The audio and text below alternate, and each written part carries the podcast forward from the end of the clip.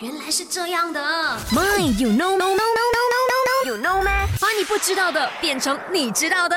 那相信很多人呢都有 try 过这个感觉啦，就是你可以通过一个人的声音呢来判断他的样子是长什么样子啊。那比如说声音闷暗呢，大概率就是面部肌肉松散啦，然后嘴角下塌那样子；声音粗放的嘞，就是脖颈处呢肌肉很发达。那么声音尖锐者呢，大概就是鼻梁高了。那听起来好像在吹水而已啦，OK？但是呢，的的确确呢有这个播音专业呢，就是有一些老师能够听声音来判断一个人的样貌那么在听着我说话的你呢，感觉我也可以听一下你的声音来猜一下你的样貌是怎么样哦。